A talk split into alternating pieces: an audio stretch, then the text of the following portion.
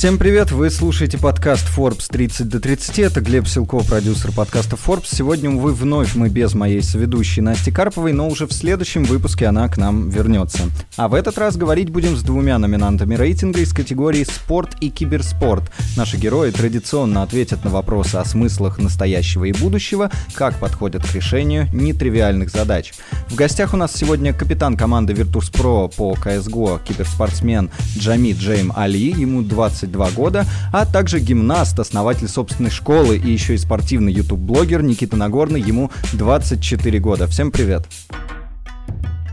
Привет, друзья! Расскажите немного, Никита, начнем, наверное, с тебя о своем пути, как попал в спорт и как из него еще и в бизнес перешел. Попал я с э, еще ранних э, лет, так скажем, с детства садика, когда, ну, в принципе, сейчас э, такая система отбора такая до сих пор еще имеет место быть, когда тренеры, специалисты там по физической подготовке идут в садики, детские учреждения и так далее. Ну, вот, собственно, также пришли ко мне в садик и сказали, что будет отбор, а, была тренировка по физподготовке, ну, как тренировка, бегали дети, играли, сделали, что, собственно, хотели, а тренеры брали самых активных и предлагали им а, занятия по гимнастике. Ну, на тот момент у нас четыре вида спорта только было в Ростове-на-Дону. Я сам родом из Ростова. Это гимнастика, борьба, футбол и плавание. Остальные кружки это были либо частные, либо невостребованные. Все, родители согласились сразу же, потому что у меня было очень много энергии, я был активный и не давал никому покоя, так скажем, в том числе и воспитателям в детском садике. И когда меня забирали, был тихий час у детей, меня забирали брали на тренировки, все благодарили этого человека, кто приходил и забирал меня, потому что я спать не мог, мне надо было обязательно бегать, стягивать одеяло со всех, ну и подобное вот это все, так скажем, а, разгильдяйство, которое с детства присутствовало у меня. Постепенно начались какие-то результаты, сначала не маленькие, потом, ну и травмы, так скажем, были, которые выбивали со спорта. Потихонечку меня жизнь завела в Москву, привела, так скажем, через предложение тренеров перейти, потому что мой тренер Нечапуренко Ольга Ивановна, к сожалению, уже не могла уделять должного внимания из-за семейных обстоятельств. И э, я перешел уже в московскую сборную «Динамо». И с тех пор вот с 15 лет переехал э, из Ростова один без родителей. И вот э, один продолжил жить сначала в общежитии. И постепенно результаты были лучше-лучше. Заработал на квартиру, переехал в квартиру. Сейчас переезжаем уже в дом. Но а, с бизнесом также, мне кажется, случайно меня жизнь свела. Это какая-то бизнес-литература сначала, которая учит нас инвестировать без, э, без мозгов, так скажем. Просто есть деньги, иди открывай что-нибудь быстрее, и у тебя все будет хорошо. Первый бизнес это был мой барбершоп. Тогда очень сильно я хотел, не знаю зачем. Тогда была мода только как раз 16-15 год, когда у нас в России барбершопы начали открываться на каждом углу, а сейчас они закрываются на каждом углу. Вот в тот момент я а, решил, что мне тоже нужен свой барбершоп. И все деньги, которые у меня остались с Олимпийских игр, я вложил в барбершоп. Но недолго музыка играла, через год я понял, что такое бизнес, я понял, что это не то, что пишут в книгах и подобному, вот. Ну и пришлось, так скажем, потихонечку оттуда уйти. Ну, мы не закрылись, ничего, просто продали. Я продал свою долю, партнер остался работать как э, барбер там. С тех пор я сказал, что никогда в жизни больше никакого бизнеса в моей жизни не будет, но смог только два месяца продержаться.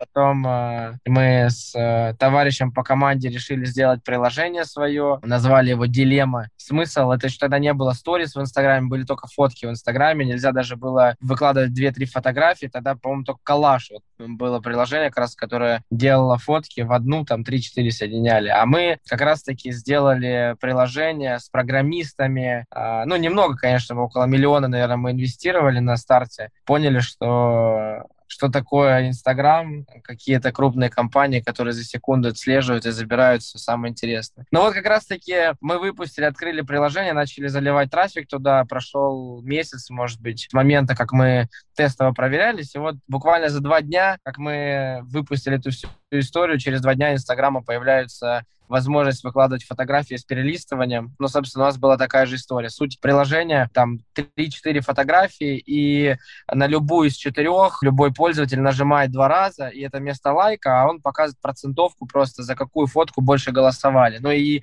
а, а, сам смысл приложения, сама суть, это вот дилемма, когда мы не знаем, что выбрать, там, какую, какое платье купить, там, девочки не знают, они там выкладывают 4, и люди голосуют, какое там им больше нравится. Ну и тоже на этом тоже закрылись. Так постепенно жизнь меня и начала там одно, второе, третье, много пробовал всего там и вещами занимался. Потихонечку вот нашел то, что мне больше всего ближе мне по жизни, что мне больше всего нравится. Это а, работа в той сфере деятельности, которая я профессионал, это спортивная гимнастика. Сейчас у меня два клуба в Москве, в Подмосковье. Вот. Планирую сейчас дальше расширяться, развиваться, потому что сегодняшний день три года мы работаем. А, я уже купил школу, вложения не маленькие были. История тоже очень долгая, интересная, но об этом, может, как-нибудь попозже. Угу.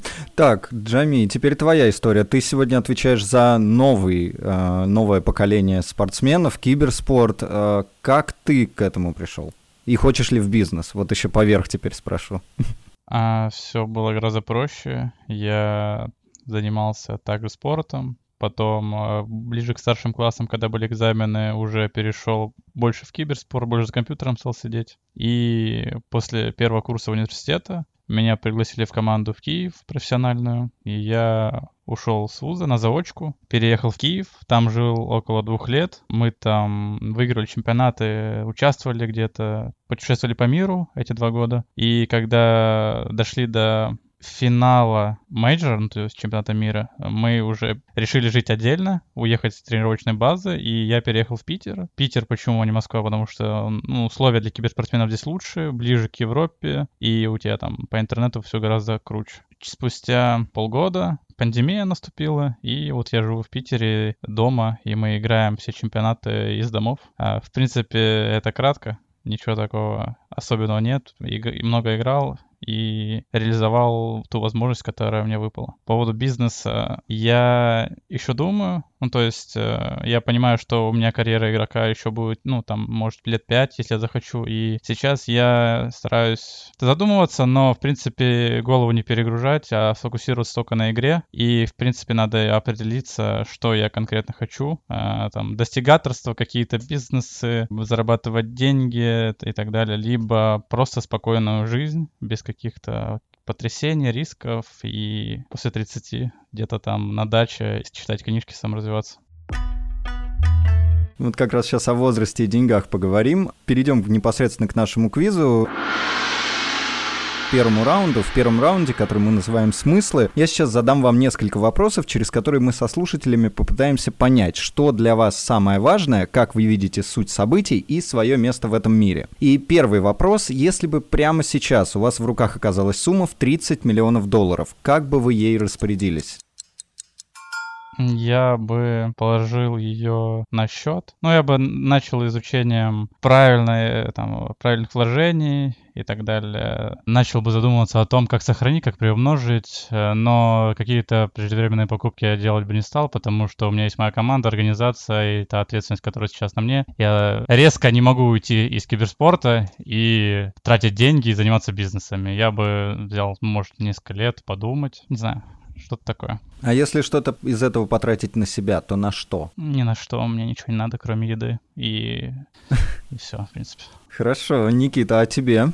Что бы тебе было нужно? 30 миллионов долларов? Ну, я бы, наверное, продолжил бы развивать свой бизнес. Ну, то есть, наверное, бы полноценный зал открыл бы в Москве. Потом бы уже прошел по регионам. Ну, то есть, если без сотрудничества с государством это делать, насколько это долго просто проживет? Если правильно распланировать эту сумму, то, может быть, и хватит для того, чтобы существовали там, допустим, залы и по тем же регионам. Ну, взять там основные, я не знаю, там 85 регионов, открыть, э, посмотреть, как это будет в регионах развиваться а если все-таки на себя тоже спрошу? Я думаю, что на сегодняшний день все, что мне необходимо, все, что мне нужно было для себя, у меня все есть. Сейчас уже больше я уже думаю о том, как раз-таки, что оставить после себя и что дать нашему будущему поколению подрастающему. Много идей на самом деле есть, и как раз-таки я бы, наверное, полностью эту сумму направил бы в этом направлении. Потому что проблема любительского спорта в нашей стране, мне кажется, она сейчас становится все актуальнее и актуальнее. И если это там 10 лет назад мы все настраивались только на профессиональный спорт и смотрели только по телевизору, как выступают кто-то там футболисты и так далее, то Сейчас мы понимаем, что на одних футболистах тяжело а, поддерживать популяризацию спорта в России, поэтому начинаются появляться уже какие-то любительские направления. Их очень много на самом деле, и хотелось бы вот э, в это все а, влить еще и спортивную гимнастику, потому что все-таки гимнастика базовый вид спорта, и в детстве, если мы вспомним всех там чемпионов, которые приходили перед тем, как приходить в профессиональный спорт, они занимались гимнастикой. Это база, это старт для ребенка. Ну и в целом не обязательно заниматься профессионально, про что я перед этим и говорил. Сейчас мы с командой плотно занимаемся популяризацией как раз-таки любительского спорта. У нас в школе занимаются и взрослые, занимаются также и родители. Сейчас мы а, готовим в этом году для них соревнования. То есть хотим это все показать, осветить и, и как раз-таки придать этому значение, чтобы уже люди понимали, что не обязательно заниматься этим профессионально, что можно заниматься и для себя, и также спортивная гимнастика прекрасно заменяет такие направления, как фитнес, допустим. Это работа со своим телом, как кроссфит. Ну, своего рода ты еще также обучаешься и узнаешь свое тело и начинаешь его контролировать намного лучше, э, чем это было перед занятием гимнастики. Поэтому вот у нас кто ходит из родителей, допустим, детей, они сначала начинают это делать для мотивации своих детей, а после уже остаются, потому что им начинает нравиться. И это самое главное для нас, поэтому я и понимаю, что это направление будет работать. А такая сумма а, инвестиций не помешает для того, чтобы это все доказать еще и, на, и делом. Понял, хорошо. Теперь о возрасте, а не о деньгах. А, у нас в обществе, особенно в последнее время, цифра в 30 лет воспринимается многими как некий такой переходный рубеж, за которым, как некоторые чиновники говорят, люди вообще начинают сморщиваться. Для вас что-то эта цифра значит? Вот наступит через там энное количество лет тридцатка. И что? Что-то это меняет? Что-то надо успеть сделать, может быть, до этого времени? Для меня, я об этом не задумывался, потому что я даже, ну, мне пока что еще не 25, потому что юбилей чик стукнет вот совсем скоро, и будем, наверное, думать. Нет, но на самом деле я вообще не задумывался о возрасте. Я думал, что я настолько молодой, я думал, что я... У меня еще столько впереди времени для того, чтобы бездумно бросаться в какие-то идеи. Но с другой стороны, когда у нас там в команде ребята приходят уже 18-19 лет, которые уже показывают результат, ну или в целом посмотреть таких, как там, допустим, Даня Милохин, который 19 лет, сейчас больше всех о нем все говорят, да, мы слышим там Даня Милохин, Моргенштерн, эти имена имена, которым ребятам там 19-20 лет. И ты уже начинаешь такой думать, так, а мне-то уже, я уже немножко и постарше, вот эти молодые, что вот как о себе заявляют, как говорят. И уже потихонечку о возрасте задумываешься. Но благо в моем окружении ребята все постарше, и по 30, и по 40 лет. И когда в 40 лет они говорят, что да, мы еще молодые, у нас еще столько сил, еще столько впереди, я сопляком себя чувствую на этом фоне, но не в обиду моим друзьям. Поэтому, э, в принципе, я в душе, может быть, мне уже и за 30, но такого прямо давления я не ощущаю. Это, кстати, слова моей жены, что мне в душе уже за 30. Передаем ей привет заочно. Джами, ты как раз говорил про 30 лет, про дачу. Что для тебя эта цифра значит? Ну, это значит, что в России ты практически отжил свою жизнь, ну, половину своей жизни, и, по идее, это тот рубеж, после которого ты смотришь на то, что ты отжил, ну, для меня, наверное. Что вообще дальше делать, чем заниматься? Ну, как-то надо уже понять, свою систему ценностей сформировать, уже от чего-то двигаться в этой жизни. То есть после 30 уже, уже стыдно как-то не иметь позицию по каким-то вопросам, которые витают вокруг. А сейчас можно, в принципе, ничего не делать, просто жить. Насколько вот, если говорить о спорте, а, в профессиональном профессиональном, традиционном, после 30 только в некоторых видах остаются еще люди. В киберспорте можно ли играть после 30? Насколько здесь влияет возраст? Mm, да, можно, безусловно. Ну, и опять же, вернемся к системе ценностей. В 30 лет у большинства игроков в киберспорте появляются те же бизнесы, семья, дети, и то время, которое ты уделяешь сейчас, его невозможно уделять за 30 к 30. То есть, если у тебя ничего этого не будет, то ты можешь играть, но это очень маловероятно. Обычно обычно люди уходят на какие-то другие должности в киберспорте. Ну, то есть открывают те же школы, ну, все то же самое, только уже не так много времени отдают тренировкам. Хорошо, тогда второй раунд.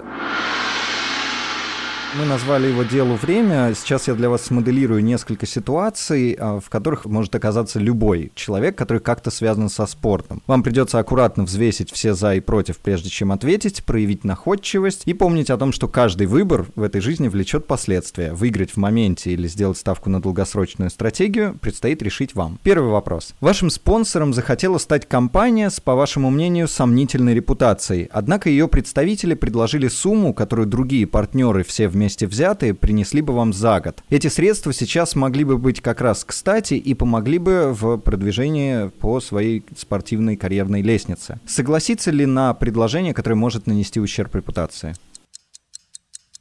Ну, все зависит от той компании, где я нахожусь. Ну, то есть на разные компании по-разному может повлиять. Если в моем деле репутация не прям сильно что-то значит, то, в принципе, можно согласиться. Я, ну так, рассматриваю. Если это дело только репутационное, и к тебе идут только потому, что, ну, верят и доверяют, то, конечно, нет.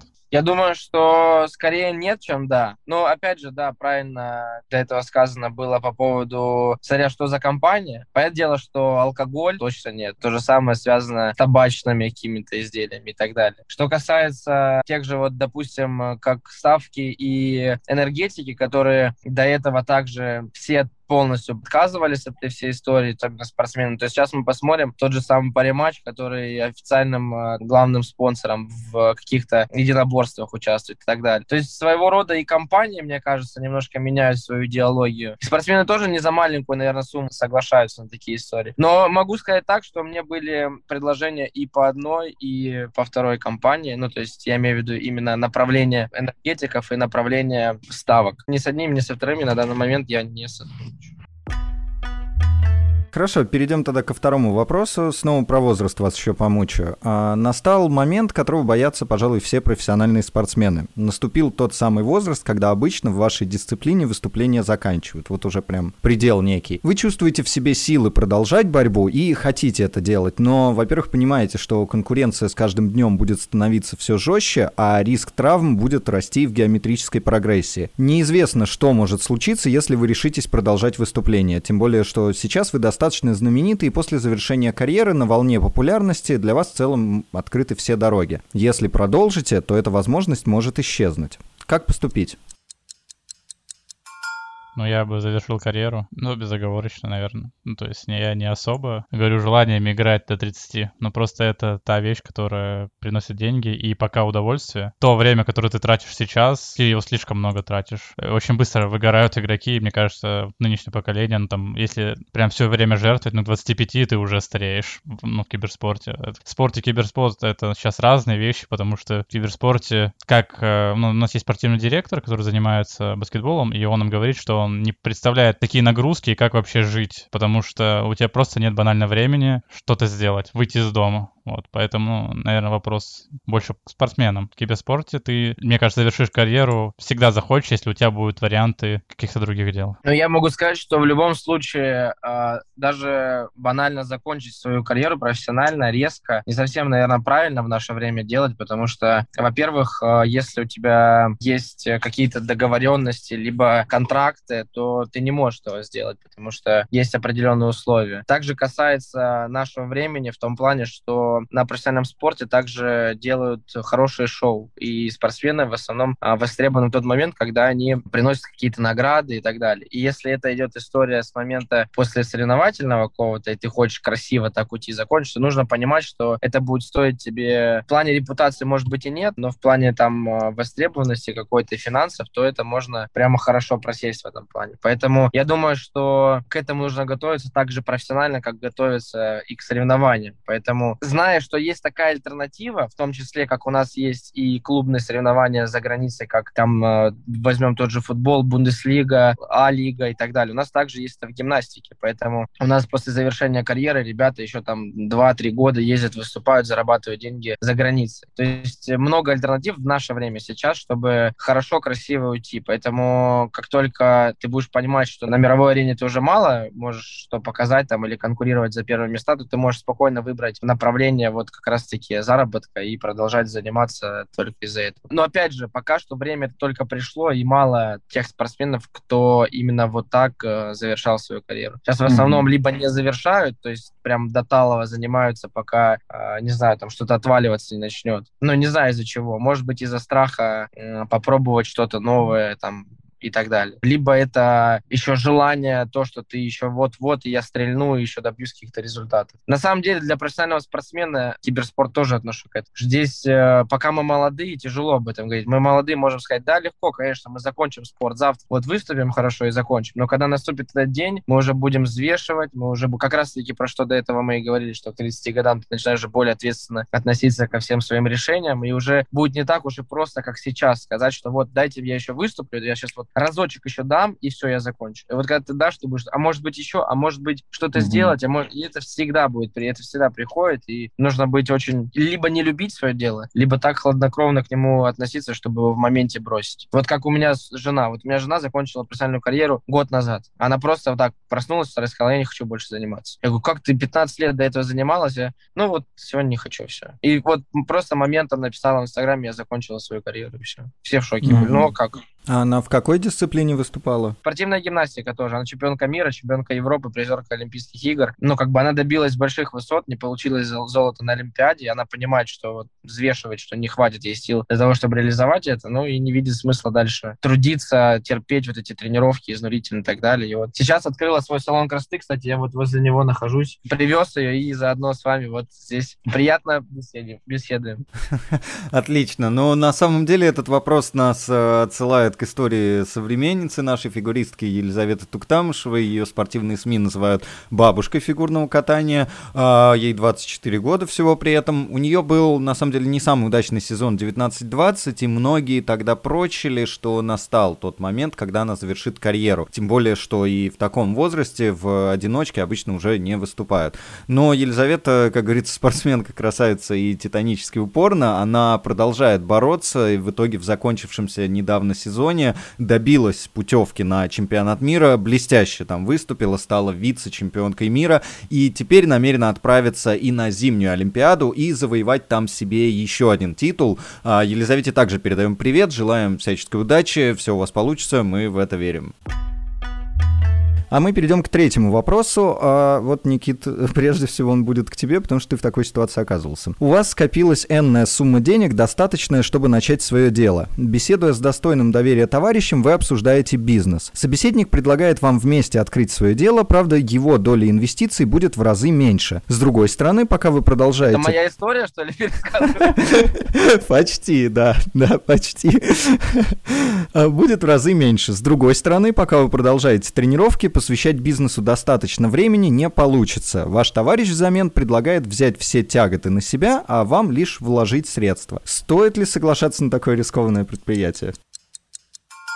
Если, если инвестиции не такие уж уж большие, что вот ты задумываешься и понимаешь, что потеряете деньги, ты, у тебя жизнь хуже не станет, то я думаю, что стоит, потому что это опыт своего рода. И если человек реально может дать тебе какие-то знания, занимаясь операционкой, а ты будешь просто инвестором и будешь наблюдать за этим, то я думаю, что стоит. Ну вот, допустим, как у меня было, я не жалею, что... Жалею, может быть, что мог бы меньше вложить. Мог бы меньше вложить, и, может быть, мог бы больше и в конце выйти с большей суммой. Но опять же, сколько потом было попыток и сколько было неудачных, я понимаю, что это как раз таки мы просто покупаем этот опыт, и если тебе это надо, если ты хочешь дальше этим заниматься, тебе это нравится, и тебя все равно после там а, неудач все равно тянет в бизнес, то я думаю, что, конечно, стоит. Вот. А если ты понимаешь, что ну, ты так просто там где-то услышал, или тебе просто хочется попробовать, и ты не знаешь, понравится тебе, не понравится и так далее, то надо подумать. Много сейчас возможностей, как э, начать с нуля и без вложений вложений. Я думаю, что в этом плане лучше без риска, без вложений а, каких-то вот с помощью там, не знаю, своих рук или чего-то там начать там. Ну или тот же, товар, тот же товарный бизнес, который сейчас молодые в основном многие начинают без вложений каких-то. То есть нашли где-то подешевле, продали подороже и все, и с этого начинается. Поэтому я думаю, что здесь нужно отталкиваться от того, что ты хочешь. Вот кто-то хочет в 30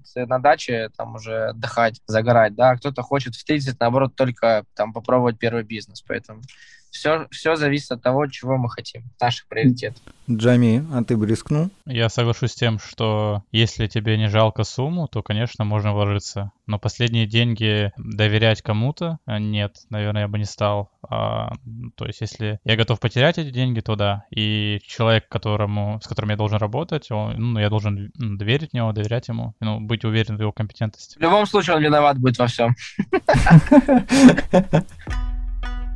Переходим к заключительным как раз вопросам. Это последний раунд. Мы назвали его «Визионерство». Мы поговорили о вас, о вашем месте в этом мире, посмотрели, как вы находите выход из всяких нестандартных бизнес-ситуаций. И теперь время поговорить о том, как вы видите мир в перспективе, потому что 30 до 30 — это глобальное сообщество молодых визионеров, которые уже начали менять мир, как вы, и еще больше смогут изменить его в будущем при должном желании. И получается, сейчас на всех возложу ответственность, что судьба многих людей оказалась в ваших руках какой она будет. Представим, что от настоящего момента прошло 30 лет. Каким вы видите мир и себя к этому времени?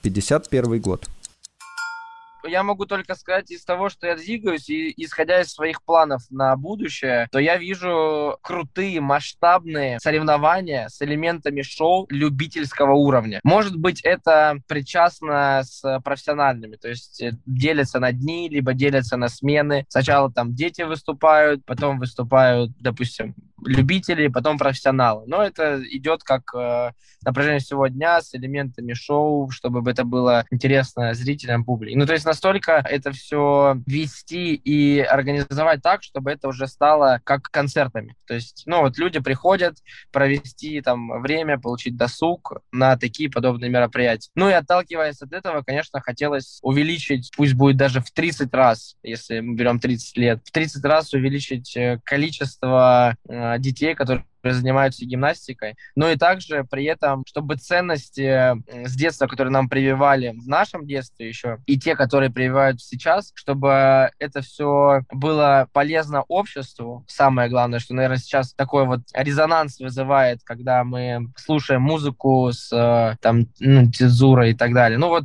такие моменты хотелось, чтобы либо интересы менялись у исполнителей, либо это просто было более как-то ответственно и ограничено для тех людей или возьмем детей, на которых это может повлиять. Хоть и есть рядом и родители, мы все прекрасно это понимаем. Но тем не менее нужно, чтобы э, было больше, наверное, организаций, которые будут помогать детям в правильном направлении получать правильные ценности. Самостоятельность детства нужно получить, я считаю. Вот, допустим, я в 15 лет переехал в Москву, и для меня, мне кажется, это было вот, главным подарком. Если спросить, что, что спорт мне больше всего дал, это больше всего мне дал мне самостоятельность и ответственность, когда я с 15 лет начал сам отвечать за свою жизнь. И вот хотелось бы, чтобы э, дети тоже чем раньше, тем лучше это понимали и переставали, то есть э, ждать ответственности от ближнего товарища, там, от родителей или еще от кого-то. Наверное, хотелось, чтобы больше молодых, э, перспективных было ребят. И не только в спорте, но и в других направлениях. Чтобы Круто, Америка на нас равнялась, как говорится. Это уже точка такая жирная. Когда станешь министром спорта, вспомни про этот подкаст и всем про него рассказывай. Хорошо, Джами, а ты и мир вокруг тебя через 30 лет. Каким так. ты его видишь? Вот как тебе кажется, что так, будет? каким я его вижу? С профессиональной точки зрения, это киберспорт э, выходит также на новый уровень. То есть э, сейчас только зарождается все, ну и впоследствии все растет в геометрической прогрессии, и там, наверное, будут нереальные какие-то масштабы. Что касается вообще, ну, как бы жизни, я, ну, как бы живу при одном режиме всю свою жизнь, и за 20 лет, хоть этот ну, как бы срок не маленький. Для меня глобально ничего не изменилось на улице, да. Но, наверное, в будущем, там лет через 10, у нас все поменяется в стране, и может быть, прям очень сильно все изменится и в лучшую сторону. И за эти 30 лет, ну, невозможно представить, что может быть. Может, мы станем второй Швецией, а может, мы, наоборот, в другую сторону будем развиваться. Что бы я хотел? Я бы хотел, чтобы какие-то моральные устои, они не ухудшались, а наоборот. Такая тенденция есть, да, то есть чем больше общество демократизируется, либерализируется, тем как бы мораль проседает. Вот, э, хотелось бы, конечно, чтобы в какой-то момент э, нащупали какую-то грань, как-то так. На этом у меня вопросы заканчиваются. Напомню, сегодня у нас в гостях был капитан команды Virtus.pro по CSGO, киберспортсмен Джами Джейм Али, ему 22 года, и гимнаст, основатель собственной школы, спортивный YouTube-блогер, будущий министр спорта, etc., etc., Никита Нагорный, ему 24 года. Спасибо, парни, что пришли. Что Спасибо вам огромное. в министерстве через 30 лет. Договорились. Я запомню, запомню это.